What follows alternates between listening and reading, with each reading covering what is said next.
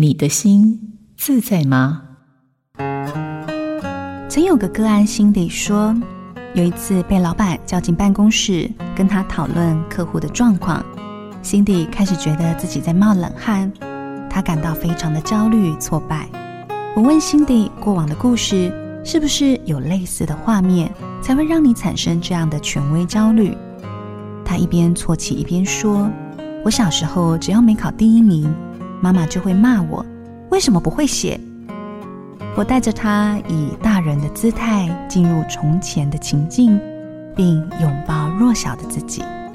其实我们都是自己的解药，拥抱从前的你，就能渐渐离开被任何焦虑困住的人生。我是心理师吴佩莹。印心电子，陪您找回心灵的平静与幸福。好家庭联播网，中部地区古典音乐台 FM 九七点七，北部地区 Bravo FM 九一点三。